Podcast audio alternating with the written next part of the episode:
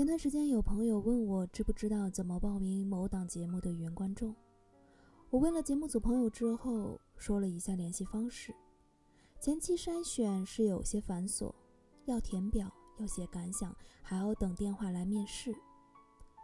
朋友听了之后就说：“嗯，考虑一下。”其实他很理解节目组这样做，但乍一听，还是觉得是一件很麻烦的事。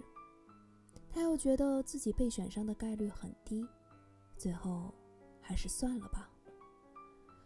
我当时还说：“你不试试，怎么就知道选不上呢？”记得当初我参加一档节目，从开始报名到最后被选上，其实我都快放弃了。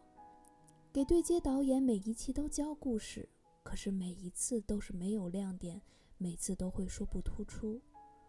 从节目还没有开始录制就对接。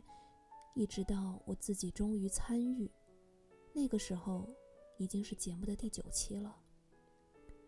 所以说，如果有一件事是你真的很想去做，又或者说是是你的梦想，可是实现的概率只有千分之一，你还会去做吗？